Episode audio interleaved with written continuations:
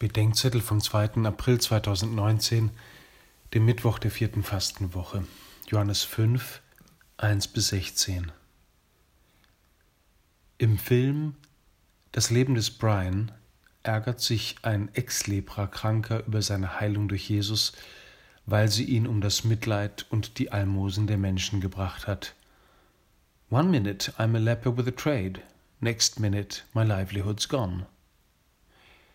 Auch der Gelähmte vom Teich Bethesda scheint seiner Heilung nicht recht froh zu werden. Willst du gesund werden? fragt Jesus. Darauf er, ich habe keinen Menschen, der mich, sobald das Wasser aufweilt, in den Teich trägt. Während ich mich hinschleppe, steigt schon ein anderer vor mir hinein. Das heißt, keiner hilft, die anderen sind schneller. Ich kann gar nicht gesund werden. Es kann sein, dass wir uns in unserer Krankheit oder Bedürftigkeit, in der Verantwortung oder dem Mitleid der anderen und in unserer Rolle derartig eingerichtet haben, dass Heilung eine Katastrophe, ja nicht weniger als die Zerstörung unseres bisherigen Lebens wäre.